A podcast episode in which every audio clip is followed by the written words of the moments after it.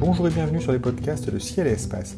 Chaque mois, entre octobre 2018 et décembre 2019, à l'occasion de notre podcast consacré aux éphémérides, Philippe Hénarejos, rédacteur en chef de Ciel et Espace, vous a présenté une chronique consacrée aux missions Apollo. Nous avons décidé de les rediffuser au rythme d'une par jour et nous poursuivons aujourd'hui avec le récit du confinement qu'ont eu à subir les héros d'Apollo 11 à leur retour de la Lune.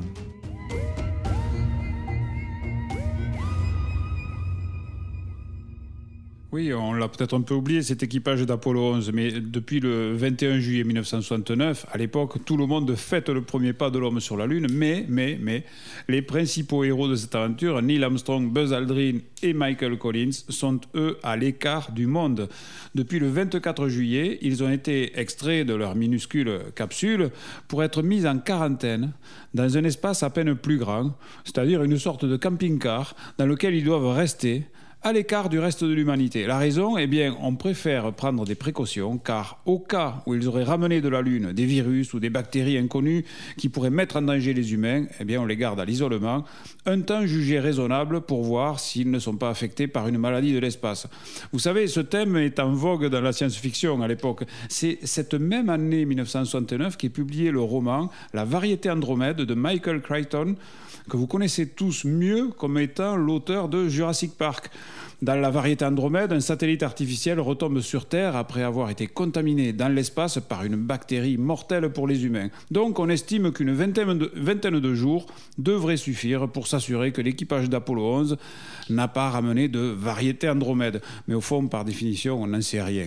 En fait, les trois hommes dont le camping-car a été transféré en avion jusqu'à Houston, euh, où ils ont pu prendre leur quartier dans un espace un peu plus grand, eh bien les trois hommes s'ennuient.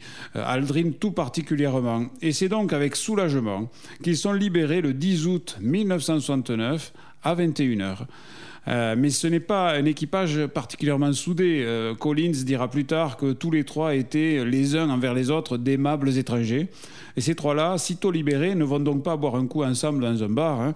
Euh, chacun embarque dans une voiture qui les conduit chez eux pour retrouver leurs familles respectives. Et aussi, et aussi, une meute de journalistes qui planquent devant chez eux à l'affût depuis déjà plusieurs jours. Dans les jours qui suivent, leur tranquillité n'est plus qu'un rêve lointain. Le 13 août, très tôt, ils prennent l'avion pour New York où ils défilent dans les rues. Et vous savez, c'est une ticker parade où les gens lancent par les fenêtres des milliers de papiers coupés euh, qui viennent des rubans des téléscripteurs de Manhattan.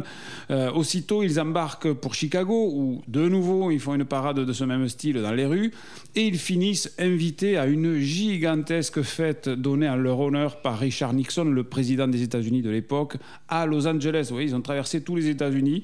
Se trouvent là quelques centaines d'invités, dont 83 représentants de différents pays, 44 gouverneurs américains et 14 membres du cabinet de Nixon. Le vice-président Spiro Agnew leur remet la médaille de la liberté. La soirée est bien arrosée et se prolonge tard dans la nuit. Probablement, les astronautes trouvent-ils cela plus fatigant que d'atterrir sur la Lune et de marcher dessus? Mais ils ne sont pas au bout de leur peine. Dès le 15 août, la NASA reçoit un message de la Maison Blanche, d'employés de, de la Maison Blanche, indiquant que le président Nixon est pressé que les astronautes commencent un tour du monde aussitôt que possible. Mais le programme de 51 jours pour 28 pays est jugé intenable. Des négociations s'engagent et finalement, on se mettra d'accord sur 39 jours pour 24 pays. Pour cela, le président mettra même à leur disposition son avion officiel, le fameux Air Force One, et la date du début de ce tour est fixée au 29 septembre. Neil Armstrong et Buzz Aldrin ont été pendant une vingtaine d'heures les seuls habitants d'une autre planète, de notre corps céleste tout entier, la Lune. Après leur quarantaine ennuyeuse mais tranquille, ils plongent dans la folie d'une vie de rockstar adulée. Chacun d'eux le vivra comme un choc, peut-être même comme un traumatisme dont les séquelles se feront encore ressentir bien des années plus tard.